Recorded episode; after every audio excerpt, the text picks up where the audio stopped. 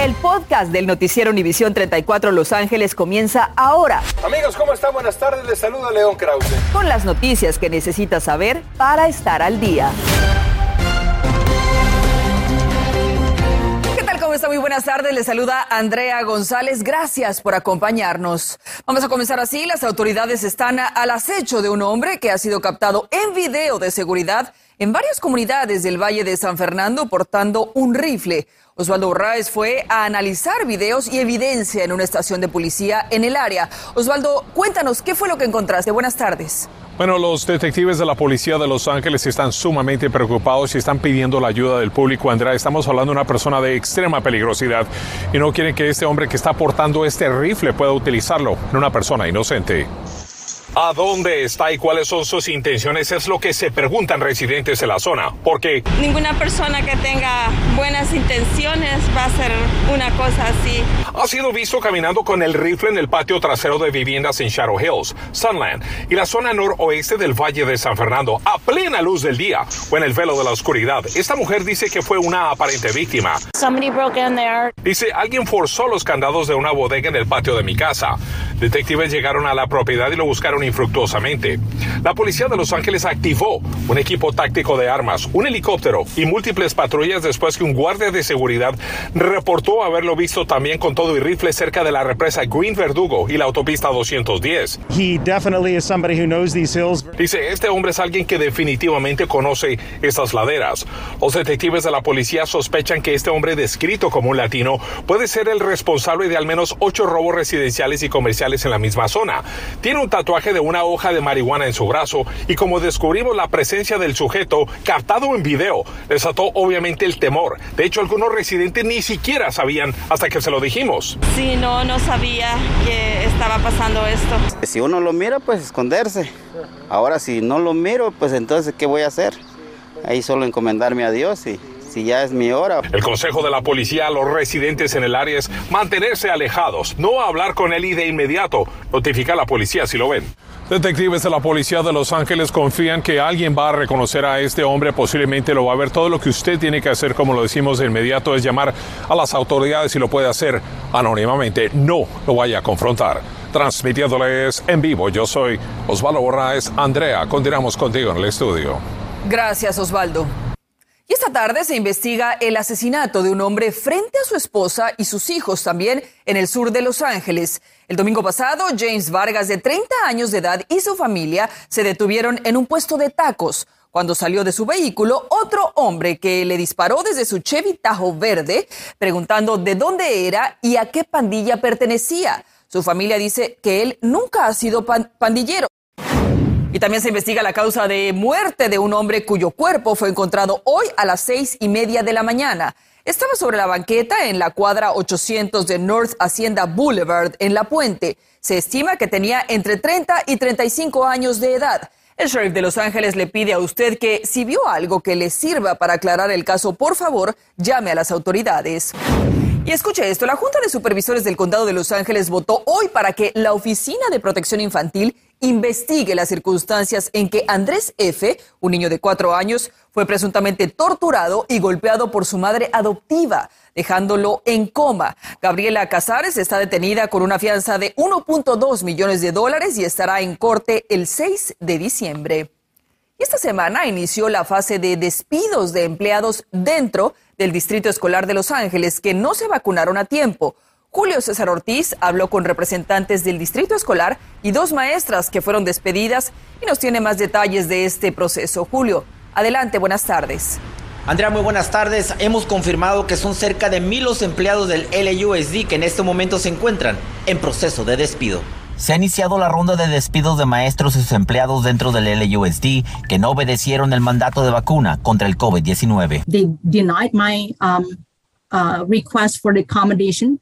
Uh, I resubmit and then they denied without any uh, uh, dialogues at all. And that's pretty much it. That's it.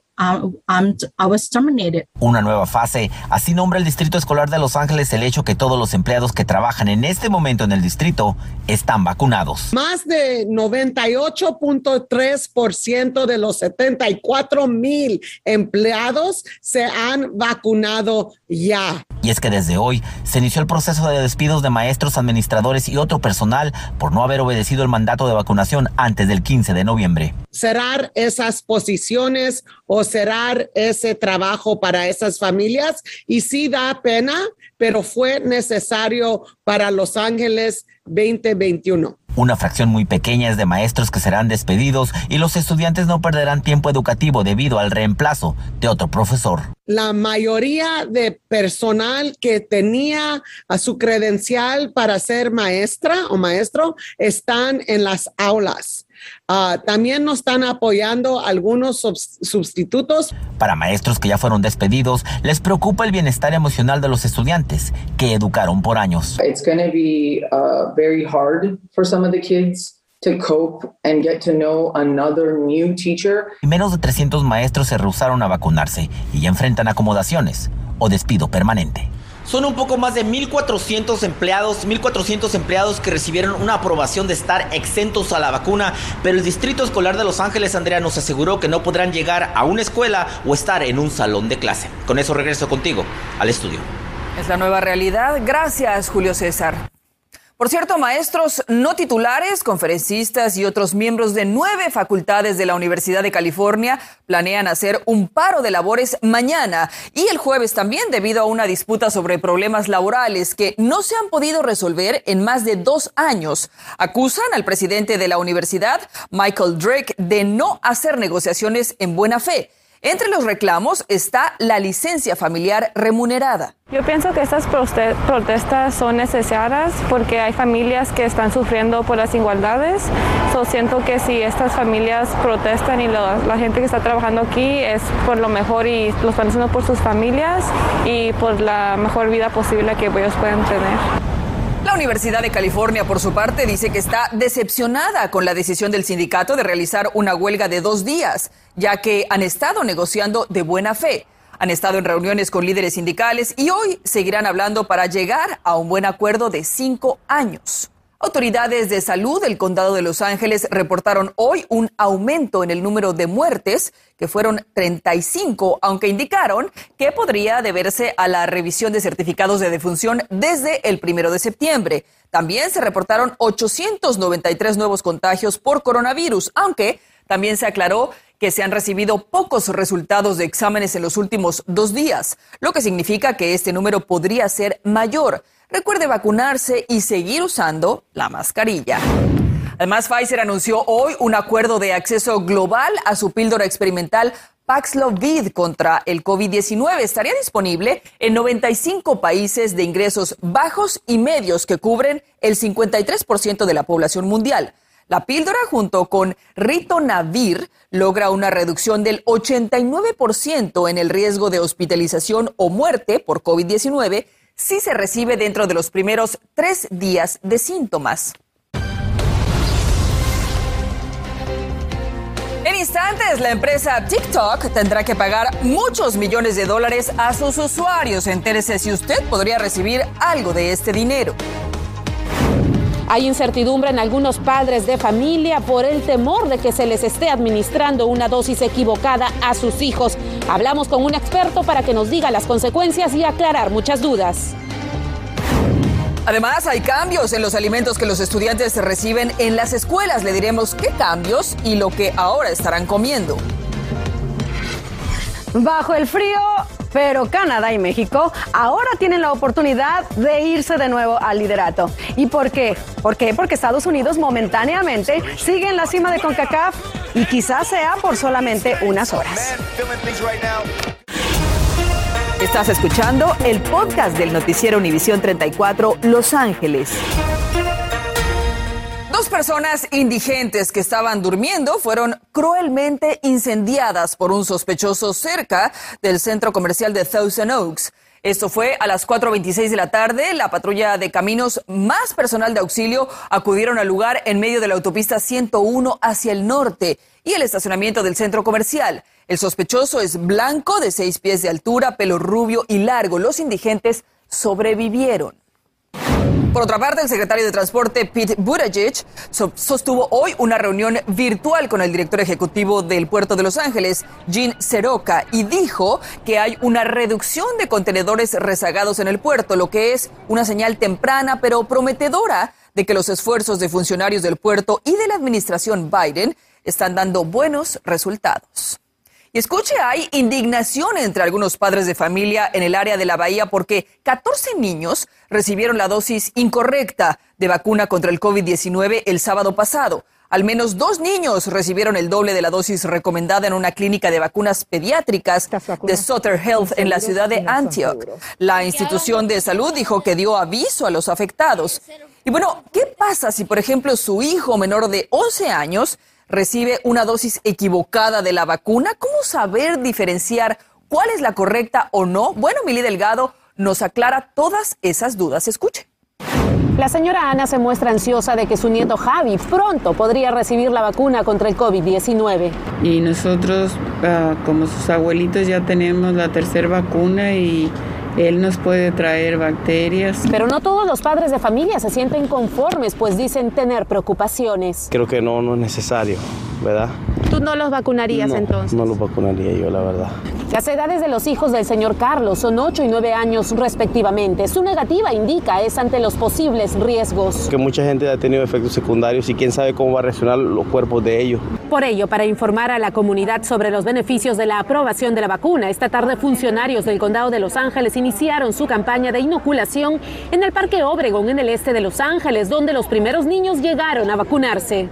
Ante las dudas que aqueja algunos padres de nuestra comunidad, hablamos con el doctor Antonio Arrieta, infectólogo y pediatra. Ha demostrado una eficacia del 90%. Según el doctor, uno de los efectos secundarios que más preocupa es una posible inflamación del corazón, pero aclara que en niños de entre 5 a 11 años de edad no se ha presentado aún en los estudios previos. La miocarditis se ha visto casi exclusivamente en pacientes de 18 a 35 años. El CDC va a seguir a todos esos niños a ver si ocurre ese problema y con qué frecuencia ocurre.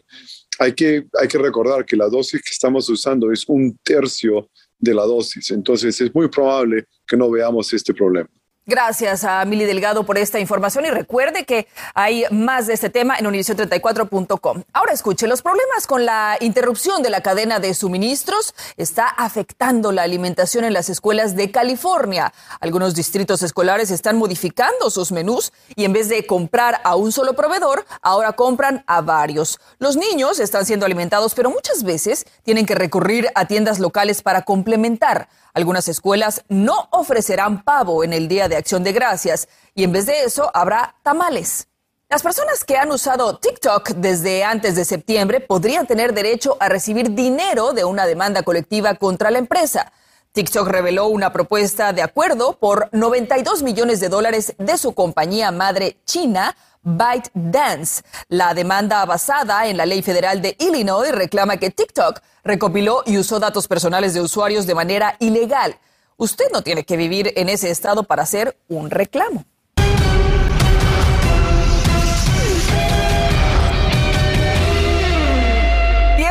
Deportes, Diana Alvarado. Esperemos que el frío de Canadá inspire a la selección mexicana, por favor. Sí, que el tricolor entre en calor. Eso es lo que esperábamos, Andrea. Amigos, muy buenas tardes. Pues sí, la selección de México tiene la oportunidad de irse de nuevo al primer lugar o puede ser también Canadá. Luego de que Estados Unidos llegara como líder, pero se topó con una pared, con una Jamaica, que fue en casa un rival muy difícil. El conjunto de Breck Halter no encontró su mejor fútbol. Al minuto 11, Tim Wee recibió el balón, se quitó la marca y en el último intento sacó un tiro directo para el 1 a 0. Pero 10 minutos más tarde, Antonio creó un contragolpe, se quitó a Tyler Adams y casi desde tres cuartos ya lo vieron. Ahí estaba el disparo que vencía a Stephen con este 1 a 1. Estados Unidos ahora suma 15 puntos. Y bueno, ya han retirado la nieve de la cancha, pero la temperatura es de 10 grados Fahrenheit. Canadá y México van por el liderato, así que vámonos hasta Edmonton, Canadá, donde Felipe Valenzuela nos tiene la cobertura. Adelante, Felipe. ¿Qué tal? Muy buenas tardes, Diana. Te saludo con mucho gusto desde esta gélida ciudad de Edmonton, Canadá.